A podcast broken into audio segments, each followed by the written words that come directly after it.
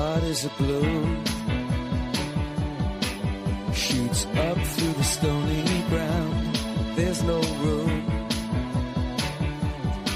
No space to rent in this town. You're out of luck. And the reason that you had to care, the traffic is stuck. And you're not moving Comienza en Radio María Sexto Continente, con el obispo de San Sebastián, Monseñor José Ignacio Munilla.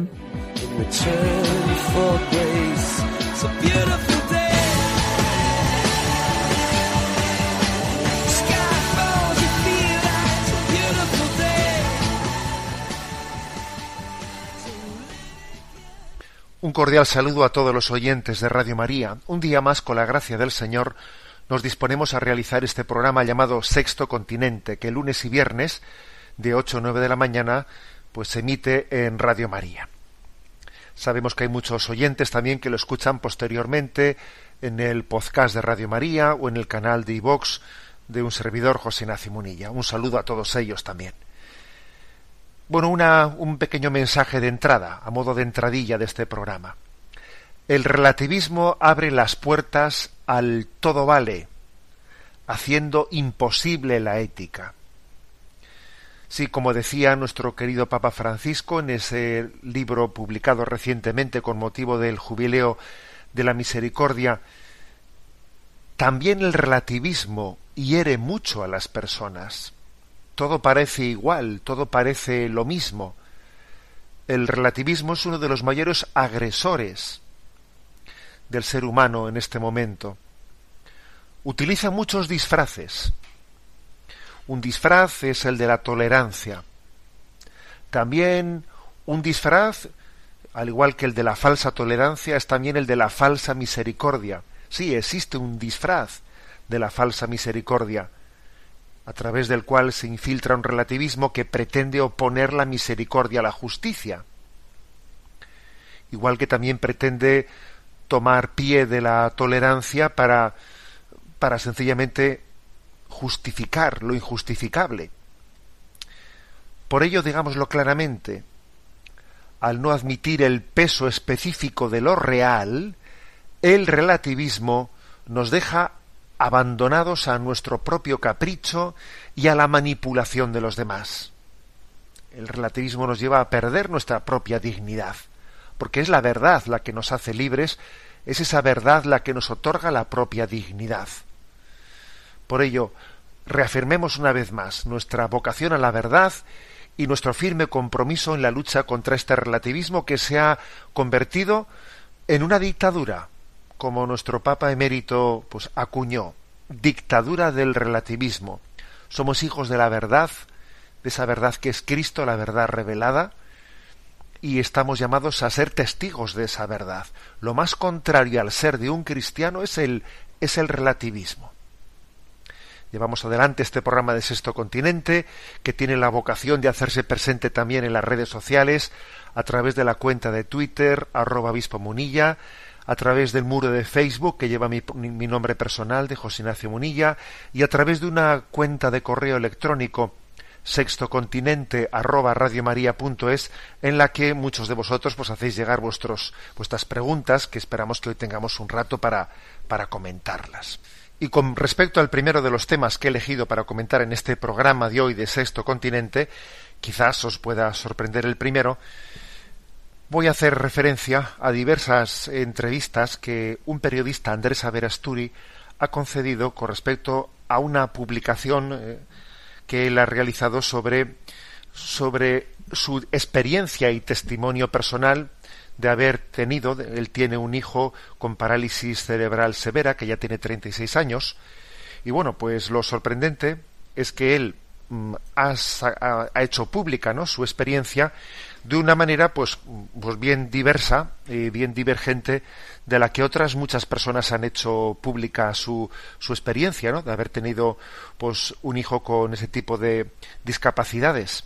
Pues por ejemplo, conocemos otros famosos, pues yo que sé, pues Bertino Osborne u otras personas conocidas que en, su, en la esfera pública, cuando se les ha preguntado por la experiencia de haber tenido algún, algún hijo con ese tipo de discapacidad, pues han dado un testimonio de, de cómo esa circunstancia les ha hecho crecer, les ha hecho madurar, que les ha, les ha afinado el espíritu.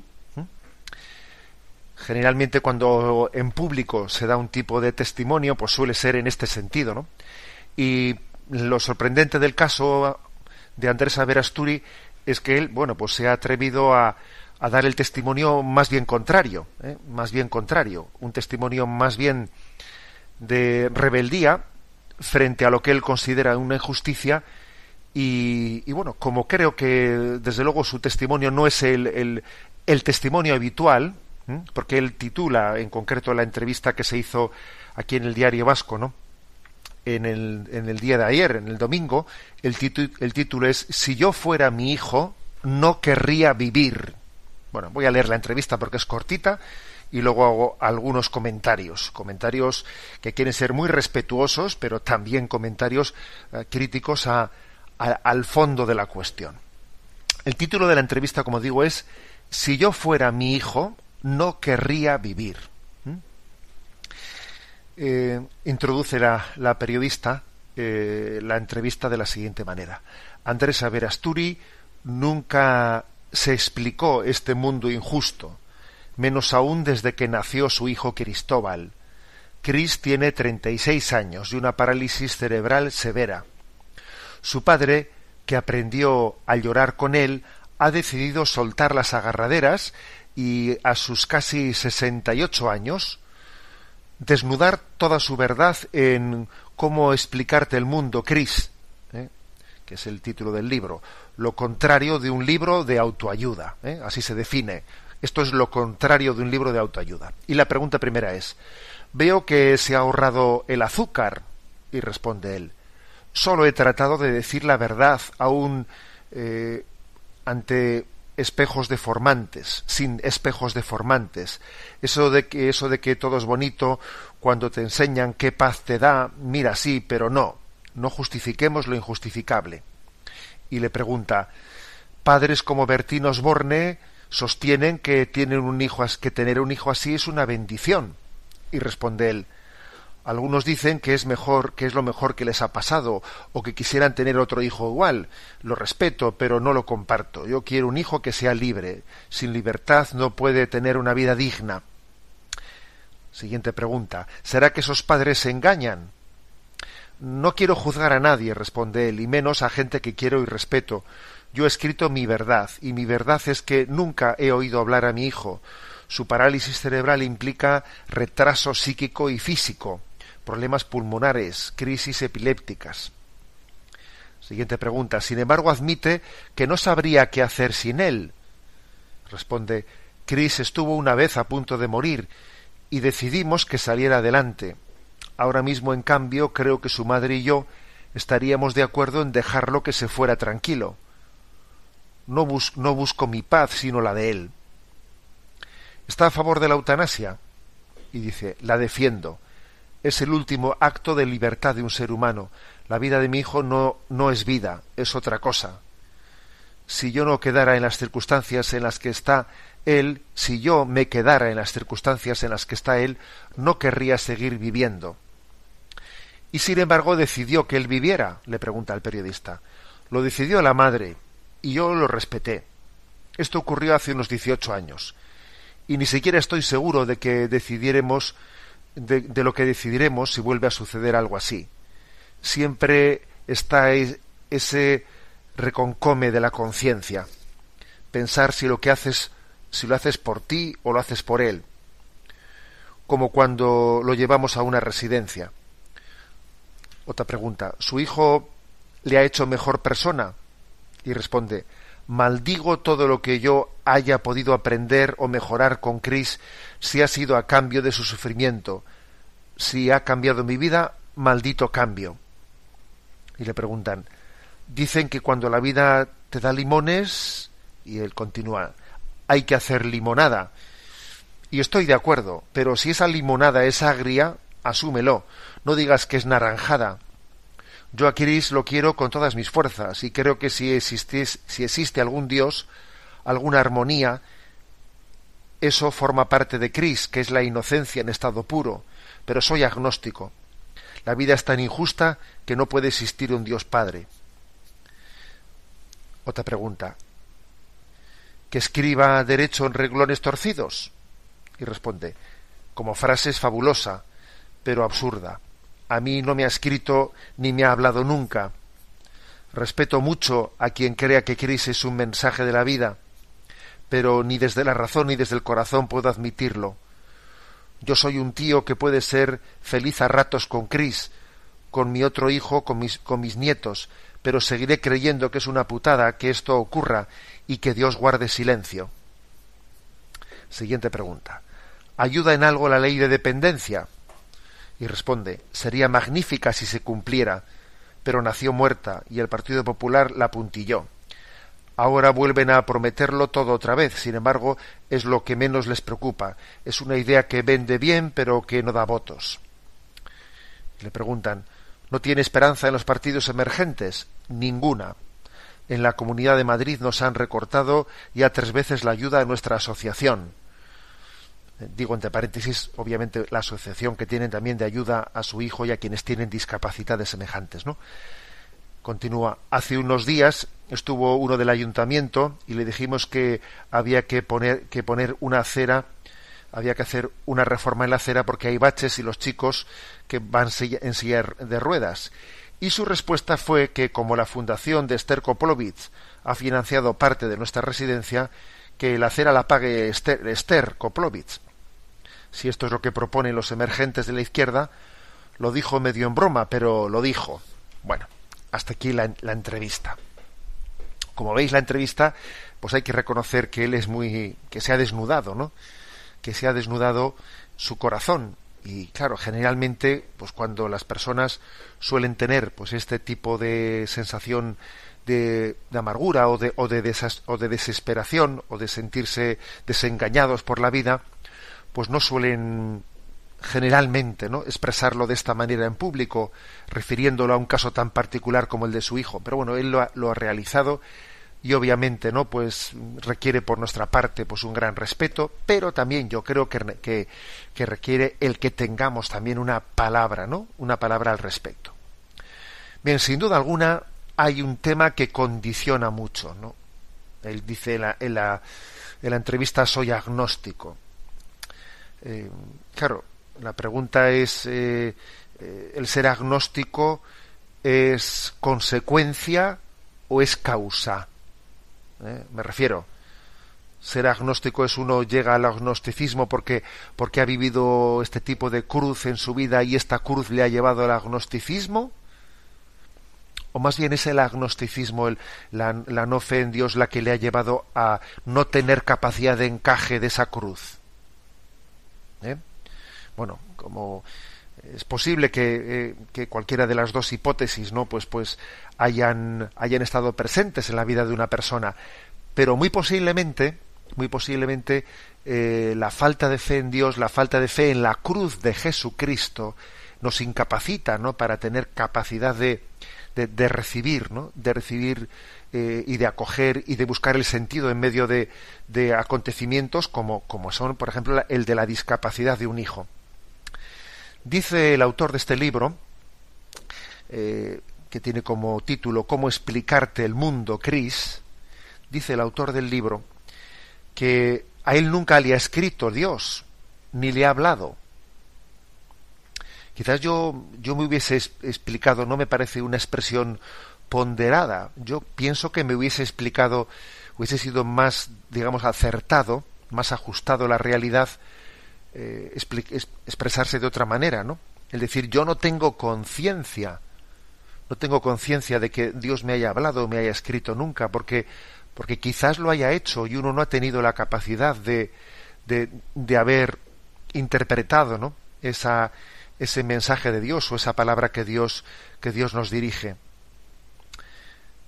Sin duda alguna, el punto de partida de que alguien se considere agnóstico, pues es algo que, que puede condicionar mucho ¿no? la capacidad de, de valorar una vida con discapacidad y de, y de ver en ella también toda la dignidad de una persona, porque la dignidad de una persona está en su, en su ser más íntimo, en su ser que está llamado a, toda la, a ser amado por toda la eternidad.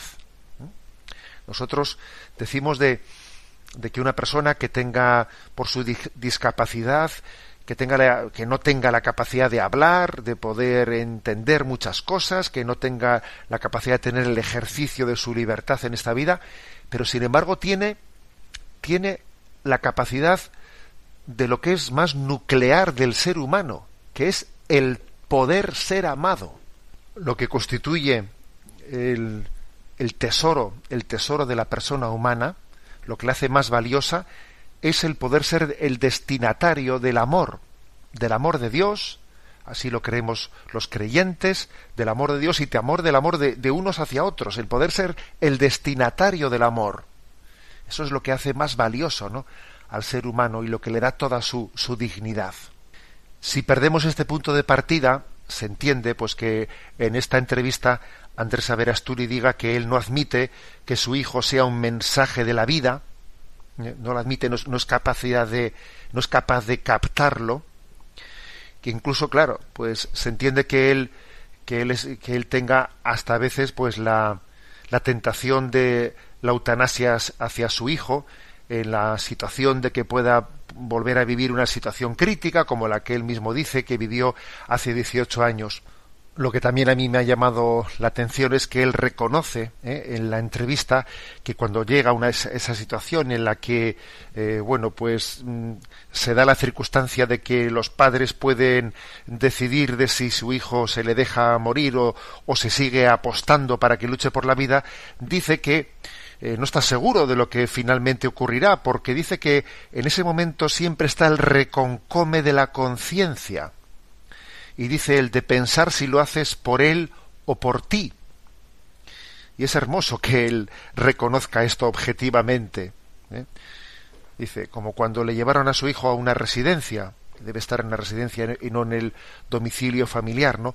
Que dice, bueno, pues mm, siempre uno tiene un margen de, de duda de si las cosas las hace las hace uno por el, por el bien del hijo o por uno mismo, ¿no? Lo hace uno por él o lo, lo, haces por ti. Bueno, bendita conciencia, digo yo, ¿eh? digo yo, bendita conciencia que nos deja un margen de un margen de duda en medio de, de nuestro desengaño, de nuestra desesperanza. Bendita conciencia dejémosle también que sea ella la que grite y la que y la que clame. Quizás esa conciencia es una es una llamada a decir y si el problema lo tengo más yo que mi hijo y si y si en realidad mi hijo está recibiendo de mí de ese de ese amor que yo le puedo dar mucho más de lo que de lo que yo soy consciente y si él valora mucho más esta vida de, la que de, lo que la valoro yo. Bueno, mm, me ha llamado la atención la entrevista ¿eh? y la comento porque estamos en una en una sociedad en la que la desesperanza eh, la desesperanza eh, está planeando sobre nosotros y una vez más creo que este testimonio deja las claras de que la cruz de Jesucristo es totalmente necesaria, imprescindible, ¿no? Para entender y captar el sentido de la vida. ¿eh? Bueno, vamos a tener un descanso musical en el que vamos a escuchar una reflexión sobre ¿y si María no hubiese dicho que sí? ¿Te imaginas que María en vez de decir que sí al anuncio del ángel hubiese frustrado la llamada de Dios? Bueno, lo escuchamos y lo, y lo meditamos también aplicándolo a este caso concreto ¿no? de esta entrevista y tantas otras situaciones de lucha entre esperanza y desesperanza. Escuchamos La fe de María de Ítala Rodríguez.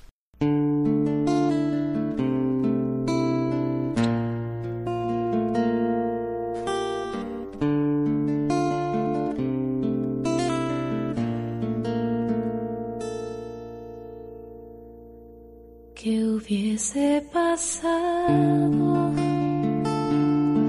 si ella hubiese dicho que no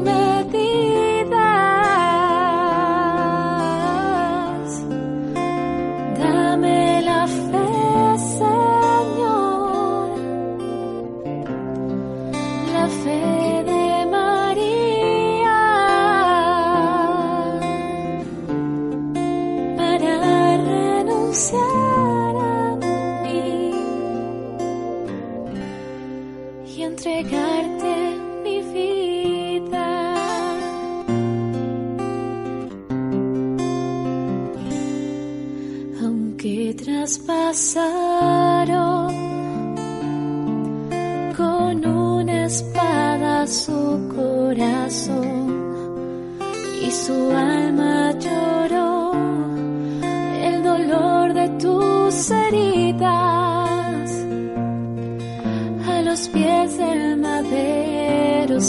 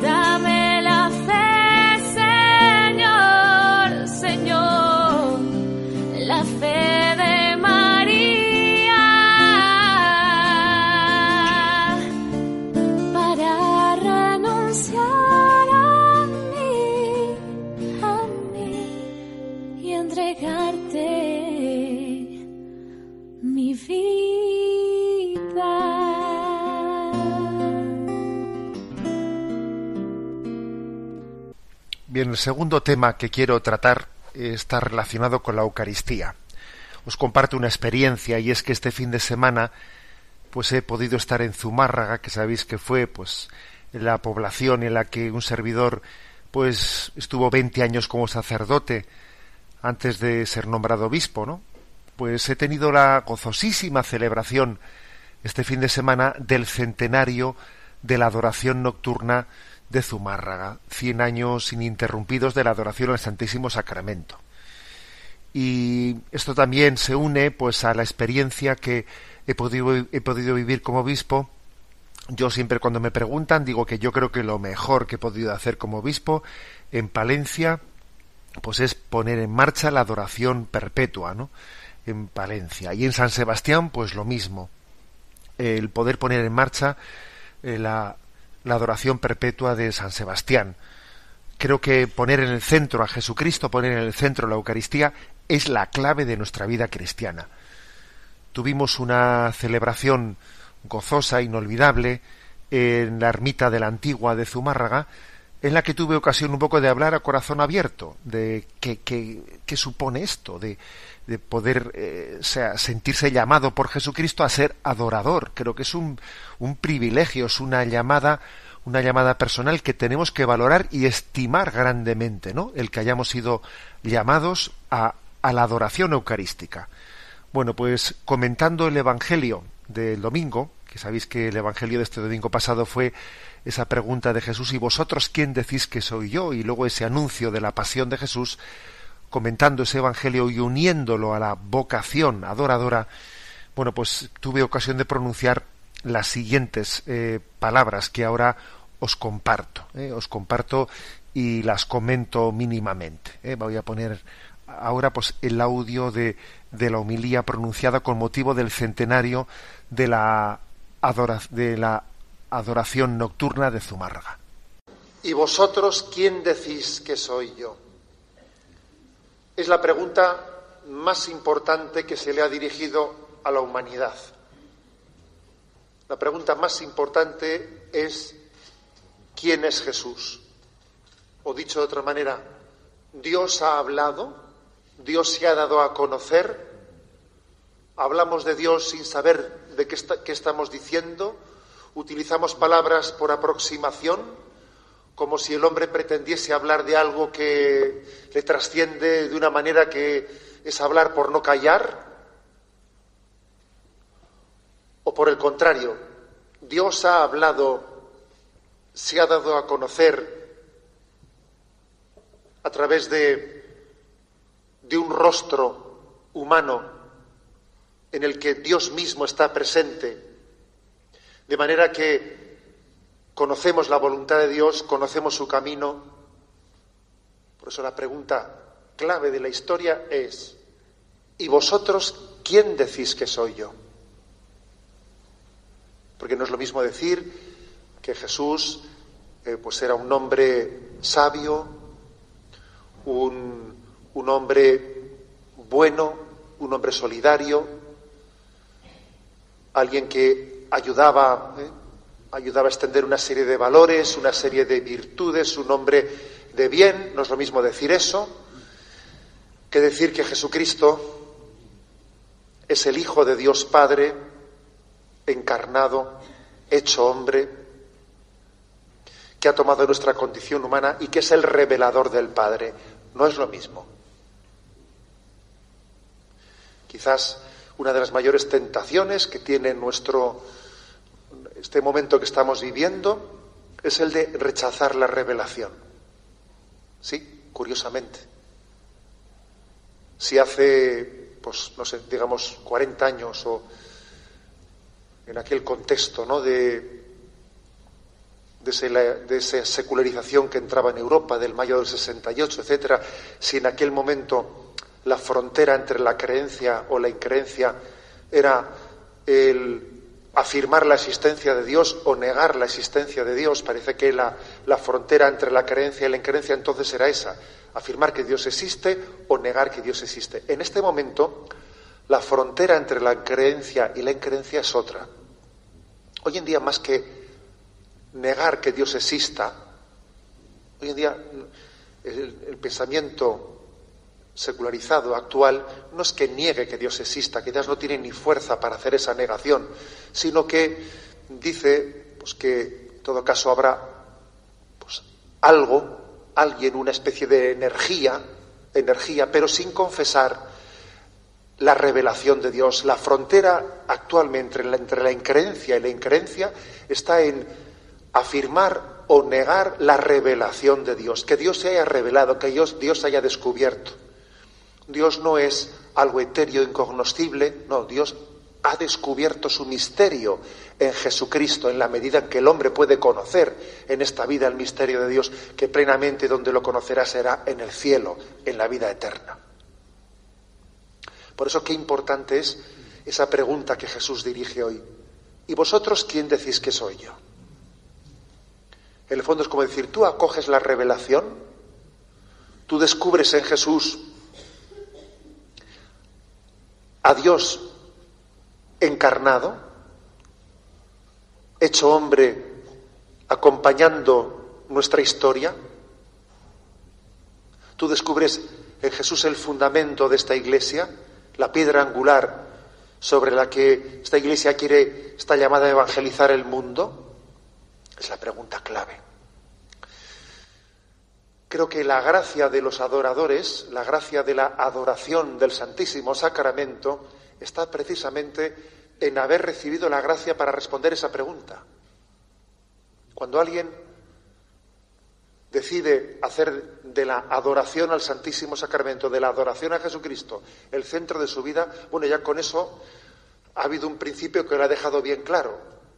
Eso si lo hace no por rutina, sino si lo hace por convencimiento, es una respuesta directa a esa pregunta. ¿Y vosotros quién decís que soy yo? Adorar a Jesucristo, adorarle, es responder a esa pregunta diciendo, Señor, tú eres el centro de mi vida, solo ante ti me postro, Sé que ante ti toda rodilla se doblará en el cielo y en la tierra, y toda lengua proclamará Jesucristo es Señor para gloria de Dios Padre. Es que arrodillarse ante Jesús es relativizar todo, tantísimas otras cosas. Solamente ante Él postramos nuestro corazón y no adoramos falsos dioses. Es que ser adorador es una gracia muy grande, porque es haber recibido la revelación, es haber haber sido un privilegiado, como ese Pedro que se adelantó y dijo, tú eres el Hijo de Dios, el Mesías, pues eso, también un adorador es un privilegiado.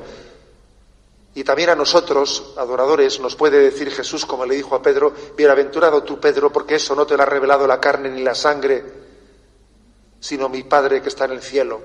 Es una gracia ser adorador, es una gracia poder tener claro que Jesucristo es el centro de nuestra vida, el eje, la piedra angular, la columna vertebral. Y somos tan agraciados como lo fue Pedro respondiendo a esa pregunta. Pasa una cosa, pasa que ocurre, acontece, que después de haber dicho esa confesión de fe, curiosamente Jesús predice su pasión predice la contradicción. El Hijo del Hombre tiene que será entregado. Es curioso que nada más haber hecho la confesión de su divinidad, predice su pasión. Porque eh, decimos que Jesucristo es el centro, el sentido de la historia, el alfa y el omega, el principio y el fin.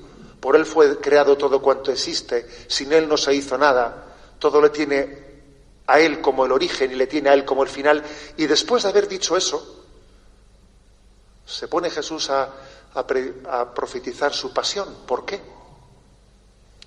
Pues porque esa es la realidad de nuestra vida. Estamos reconociendo, reconociendo que Jesucristo es nuestro centro, es nuestro el eje, la columna vertebral de nuestra vida, pero al mismo tiempo está teniendo lugar un montón de contradicciones en nuestra vida, en nuestras familias.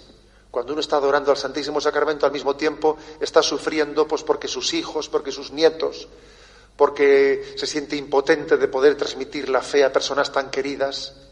Está viendo cómo nuestra cultura se olvida de sus raíces cristianas. Está sufriendo por tantísimas cosas. Jesús está entre nosotros. El que estábamos esperando está aquí, no hay nada más que esperar para ser felices porque Él es al que esperábamos, en Él lo tenemos todo, pero hay un montón de contradicciones al otro lado. Y no únicamente al otro lado, sino dentro de nosotros también estamos llenos de contradicciones, a pesar de que confesamos la centralidad de Jesucristo y tenemos la gracia de responder a esa pregunta de ¿y tú quién dices que soy yo? Vivimos ese tesoro de la fe en medio de una batalla, la batalla de la pasión, la que tuvo Jesús, que es la nuestra. La pasión de Jesús está prolongada en la vida de la Iglesia. La pasión de Jesús, esa lucha que él tuvo, está prolongada en toda la historia hasta el fin de los tiempos. Vivimos la pasión, vivimos la batalla de que Jesús reine en nuestra vida, al mismo tiempo que le reconocemos como rey, pero luego hay una batalla importante en cada uno de nosotros. Y Jesús nos dice, el que quiera salvar su vida la perderá y el que la pierda por mí la encontrará, la salvará. Por eso ser adorador es anteponer a Jesucristo a todo lo demás, incluso estando dispuesto a perder nuestra vida. ¿Y qué se entiende por perder nuestra vida? Decirle, mira Señor, yo mis planes, mis proyectos, los supedito a tu voluntad. Yo no sé muy bien cómo será, cuándo, ni dónde, pero sé que tú, que tú reinarás. Y yo te ofrezco perder mi vida, es decir, supeditar los proyectos que tenemos, porque somos soñadores y siempre pensamos, diseñamos nuestro particular castillo de naipes y hemos soñado en cómo tiene que ser, cómo va a ser, hemos proyectado, ¿no? Nuestra felicidad la hemos proyectado. Y tenemos que estar dispuestos a perder nuestra vida. Para que el Señor, para que la providencia, los avatares de la historia quizás sea lo lleven a cabo de otro modo. Señor, yo no sé cómo será, cuándo, de qué forma, pero sé que tú llevarás adelante esa, esa promesa de reinar entre nosotros. Creo que esta es nuestra, nuestro estar dispuestos a perder la vida para encontrarla. Señor, te ofrezco mis planes, mis sueños, mis proyectos, y estoy dispuesto a que tú los reformules, a que tú los diseñes de otra manera, de, de otra manera distinta, a que los purifiques, a que quites de ellos toda la vanidad, que tengan mezclada, todo lo que tengan de orgullo, que tú hagas de ellos lo que tengas que hacer. Yo no soy dueño de mi vida. Yo soy yo, pero no soy mío. No soy mío. Soy tuyo, soy de la iglesia, soy de los demás. Te hago esa ofrenda. Y en ello, en ello se resume esa frase de Jesús, el que pierda su vida por mí, la encontrará. Queridos adoradores, pues darle gracias al Señor por esta historia larga de fidelidad, por tantísimos años de adoración al Señor. ¿Cuántas ofrendas hermosas se han hecho en tantísimos años de adoración, aquí en concreto en Zumárraga? cuantísimos adoradores que ya partieron, que adoraron a Jesús y en el Santísimo Sacramento y ahora le están, están compartiendo su presencia directa, la visión beatífica con Jesucristo. Entonces le veremos tal cual es. Cuantísimos adoradores ahora le adoran de una manera muy especial. Toda la vida eterna será una adoración solo que diurna, no nocturna, porque allí no habrá, allí no se pondrá el sol. Cristo será el sol eterno que alumbrará para siempre. Ahora le adoramos al Señor en la noche, entonces Él será el día, será el sol. Vamos a unirnos a tantísimos adoradores que hoy están aquí en esta iglesia, están presentes de otra manera, en Jesús están presentes y les pedimos, les pedimos que su intercesión, ahora que están sentados ante el Cordero, su intercesión se lleve a cabo por todos nosotros, por la Iglesia, en este momento tan crudo, tan difícil que vivimos, aunque el Señor nos diría, ¿y cuándo fue fácil? ¿Cuándo fue fácil? Siempre ha habido una batalla por lo tanto, no nos vamos a asustar de la batalla presente. Y además no combatimos solos. Esa iglesia celestial, también esa iglesia que se está purificando en el purgatorio, combaten esta misma batalla por la instauración del reino de Dios. Estamos en el mes de, junio, un mes clave para decir en ti confío, confío en el corazón de Jesús, que está presente, que nos llama, que nos hace una invitación de amor a que estemos con Él, a que la Eucaristía sea nuestro descanso. Ojalá adorar sea ya no solo responder a la pregunta ¿y vosotros quién, quién decís que soy yo? ¿Tú dónde tienes tu descanso? ¿En qué descansas? Ojalá pudiéramos decir, mi descanso es la Eucaristía. Mi descanso es la adoración.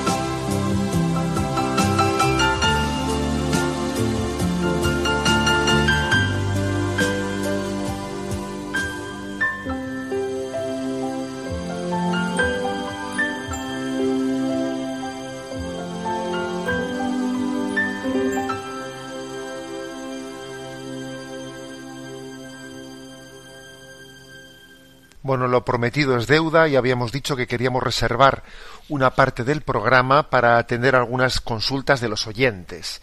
Y bueno, hemos seleccionado algunas, las voy a leer yo mismo y intentamos eh, darle respuesta.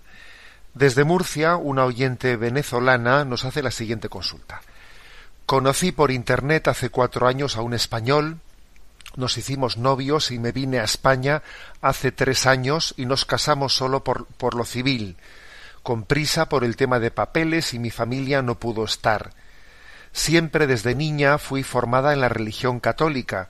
Después me cansé de ir a la iglesia, estuve asistiendo luego a la iglesia evangélica un tiempo, pero al final lo dejé, me enfrié y comencé a vivir como mucha gente, diciendo que cree en Dios, pero que no cree en la religión. Sin embargo, tengo una hermana y ella siempre ha sido católica y ha orado mucho por mí. El año pasado sufrí ataques de pánico y me, diagnosticaron depresión y ansiedad. Por primera vez en mi vida estoy eh, tomando tratamiento y haciendo terapias. Siempre ha habido un vacío en mi vida y estando aquí lejos de mi familia, sin trabajo, con gente buena, pero con otra cultura y otras costumbres, y compartiendo mi vida con un hombre que es bueno pero frío y complejo, y considerando que no hubo un noviazgo normal entre nosotros, pues todo esto me ha llevado a una fragilidad e inestabilidad emocional muy grande, no sé muy bien qué hacer. Sin embargo, a raíz de esto sentí una profunda necesidad de volver a la iglesia. Allí me siento amada, segura y con calor de familia. Mi marido es creyente, pero no practicante asiduo. Yo voy a misa todos los domingos y entre semana cada vez que puedo. Voy al grupo de la renovación carismática y trato de ir a todas las actividades que puedo. Siento una gran necesidad de comulgar. Yo quisiera participar de la Eucaristía, pero no quiero hacerlo mal. Mis planes de casarme por la iglesia con mi marido a veces no los veo claros, pues tenemos muchos problemas, nuestros problemas, y a veces siento que por no haber hecho las cosas bien, haber estado cerca de Dios el momento que tomé la decisión de venirme y casarme, pues no sé si este sea el hombre que Dios tiene para mí. Gracias, Padre, y me gustaría algún consejo, eh, dice el oyente. Bueno, como siempre decimos, eh, obviamente el consejo que se pueda dar aquí en la radio no dispensa de que uno tenga su propio acompañamiento personal. Creo que necesitamos acercarnos a la Iglesia también para pedir acompañamientos personales. Si algo eh, se ha subrayado en esa exhortación de Amoris Leticia posinodal después de los sínodos de la familia es la importancia de los acompañamientos personales para hacer crecer a las personas. Pero bueno, esto no quita para que eh, podamos dar una palabra que también sea orientativa de, de, qué manera, ¿no? Pues uno puede ser acompañado. Vamos a ver, eh, lo primero que hay que decirle al oyente, eh, en tiempos de turbación no hagas mudanza. ¿eh? A ver, ella, ella dice que, pues que está en, un momento de tratamiento y de terapia por el hecho de que ha sufrido esos momentos de depresión y de ansiedad y en, en, este momento, desde luego, no parece que esté en la situación más apropiada para tomar una decisión de qué hace. ¿eh? Si se casa o no se casa, por la Iglesia, porque está casada por lo civil, con el nivel de dudas que tiene de si, de si ese hombre con el que se ha casado por lo civil y llevando pues un noviazgo mal llevado, etcétera, si eso estuvo bien hecho, si ese es el hombre con el que Dios le llama a casarse por la Iglesia o esa no fue una relación seria. Bueno, no parece que sea el momento adecuado, o sea, el momento oportuno para tomar decisiones mientras que esté eh, pues llevando adelante esa terapia de sanación tener un poco paciencia con uno mismo creo que es importante ¿eh? creo que es importante eso está está claro luego en segundo lugar también la eh, la solución fácil sería bueno pues como me casé por lo civil claro una vez que ya me casé por lo civil pues ahora lo lógico sería pues ya casarse por la iglesia bueno eh, ese silogismo no, eh, no, no concluye. Eh, no concluye porque claro para eso haría falta y hubo seriedad en ese primer eh, en, esa relación de noviazgo que le llevó a casarse por lo civil porque porque es posible que no haya habido el, el, suficiente discernimiento por lo tanto en el fondo pues uno dice sí que ahora que ha conocido a Jesucristo lo lógico sería que desde una vez una vez sobrellevada esa crisis de depresión y de ansiedad, pues llevar adelante un, un discernimiento serio, ¿no? Un discernimiento serio de si mm, porque es verdad que el matrimonio por lo civil eh, para un bautizado en principio no le compromete. ¿eh? O sea, quiere decir que la Iglesia eh, la Iglesia no reconoce la validez eh, ante Dios de, de, la unión civil de alguien que sea bautizado. Si no es bautizado, sí. Fijémonos bien. ¿eh? Si una persona no está bautizada, el matrimonio por civil pues es, claro, pues el vínculo lógico, porque no está bautizada y por lo tanto la Iglesia considera, o sea, reconoce el valor de ese matrimonio. Pero cuando un, cuando un bautizado peca, porque obviamente prescindir de Jesucristo y prescindir del sacramento del matrimonio y unirse a una persona eh, civilmente excluyendo a, el sacramento de Jesucristo de esa unión para un cristiano, pues eso obviamente pues es obrar en contra, ¿no? a espaldas de Jesucristo. Y entonces esa unión no tiene ese valor para la Iglesia. ¿eh?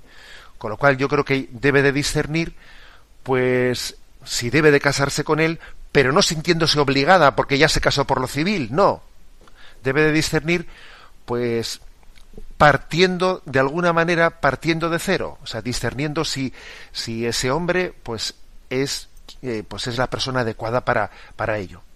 Y también hay que decir que mientras tanto el consejo, el consejo que la Iglesia le da, pues es desde luego si está conviviendo con ese hombre, pues es desde luego no no comulgar, porque existe obviamente una contradicción, ¿no?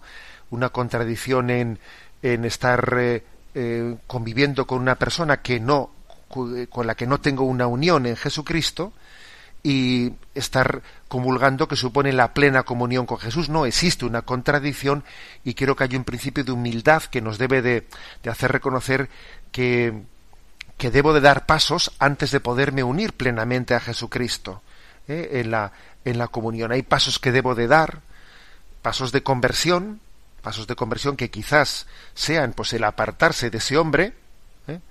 pues porque no es la persona que Dios ha querido para nuestra vida, o el paso del matrimonio con él. ¿eh?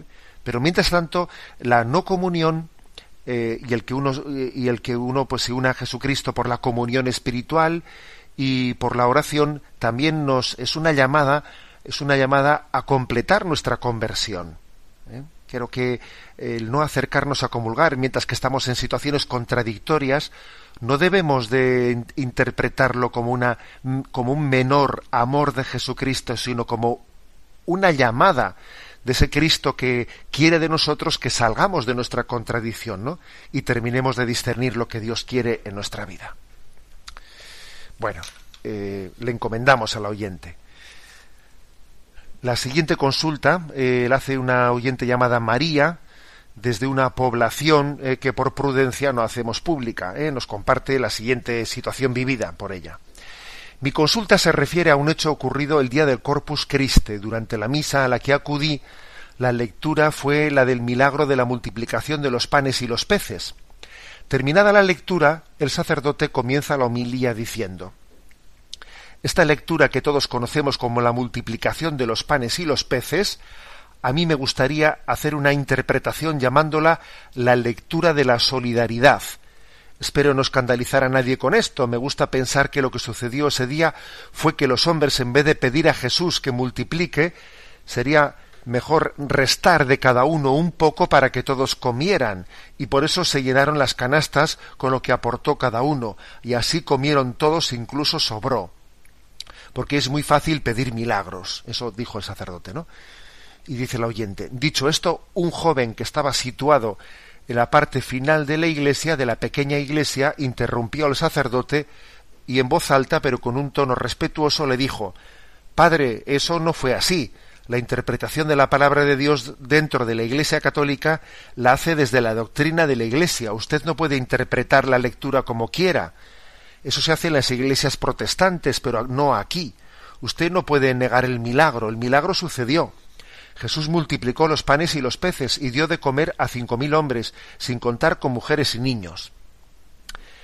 El sacerdote, ciertamente sorprendido, dio las gracias por la corrección y continuó su homilía sin volver a hacer alusión a la lectura. Al finalizar la misa, el sacerdote dijo un tanto contrariado Es la primera vez que me pasa algo así, pero bueno, está bien que participemos todos. A la salida, el joven fue interpelado por alguno de los asistentes, felicitado por otros. Bueno, es una iglesia muy pequeña y no habría más de unas treinta personas. Dice, pues bien, ahora vienen mis preguntas. ¿Actuó correctamente ese joven? Eh, ¿Cómo debería de haber actuado? Bueno, pues una, situación ciertamente peculiar, ¿no? La que comenta María. Un pequeño, eh, pues un pequeño espectáculo, ¿no? Hombre, obviamente, si ese joven nos hubiese hecho esa consulta, antes de realizarlo, le hubiésemos dicho que no lo hiciese así, ¿eh? pues porque eso de de interrumpir una homilía y decir una cosa así en público, pues no parece prudente y eso podía haber terminado pues, eh, pues peor de lo que terminó, ¿no? Yo creo que también la prudencia, la prudencia también hay que ejercerla en las correcciones. ¿eh? Y si ese joven hubiese hecho eh, esa consulta, pues yo le hubiese dicho, pues no, habla con el sacerdote en privado y, si no si no entiende esa corrección, pues pues se le comunica a su obispo, ¿eh? se le comunica a su obispo. Creo que es la forma correcta de haberlo realizado. Ahora bien, también el hecho de que, de ese joven no actuase así, aunque no hubiese sido, yo creo, no lo aconsejable, también a los sacerdotes nos, nos, nos supone para nosotros una llamada, ¿no? una llamada de atención para que caigamos cuenta de que, de que no somos dueños de la palabra, no somos dueños de ella, y de que cuando predicamos no podemos hacerlo en nombre personal, que estamos siendo enviados, ¿eh? enviados por Jesucristo, enviados por la Iglesia, y qué, qué cuidado tan grande no tenemos que decir para que nuestras ideolo tenemos que tener para que nuestras ideologías no contaminen la predicación de la palabra de Dios. No somos dueños, ¿no? O sea que este episodio, ¿no? Pues yo creo que también eh, no solo hay algo que decirle a ese joven, que quizás no, no, utilizó el medio más, más prudente, sino también hay, que, hay muchísimo que decirnos, ¿no? A los sacerdotes para que seamos fieles a la predicación. Y al resto de los fieles, pues para que oren por sus sacerdotes, porque es cierto que tenemos un gran virus, ¿no? El virus del relativismo, que también ha afectado a la teología, y nos afecta a nosotros y es importante que los fieles no se escandalicen cuando encuentren este tipo de, situaciones, sino que sean, primero, suficientemente maduros para conocer la fe directamente desde el catecismo de la Iglesia Católica y maduros también para hacer correcciones a sus sacerdotes cuando, cuando llega el momento de hacerlas, hacérselas, por supuesto los seglares son sujeto, ¿no? maduro pues para que tiene toda la personalidad para poder hacer una corrección a un sacerdote cuando no es fiel a, lo que se le encomienda en su ministerio y para comunicárselo a su obispo, por supuesto que son ¿eh? sujetos maduros, ¿no? Y para poder hacerlo. Me despido con la bendición de Dios Todopoderoso. Padre, Hijo y Espíritu Santo, descienda sobre vosotros. Alabado sea Jesucristo.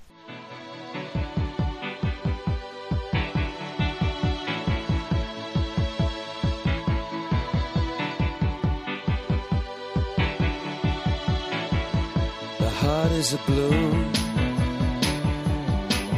shoots up through the stony ground. There's no room.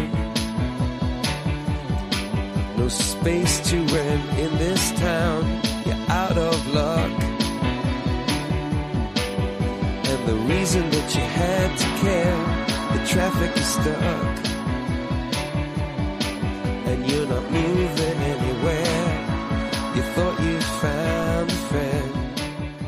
Han escuchado en Radio María Sexto Continente, un programa dirigido por el obispo de San Sebastián, Monseñor José Ignacio Monilla.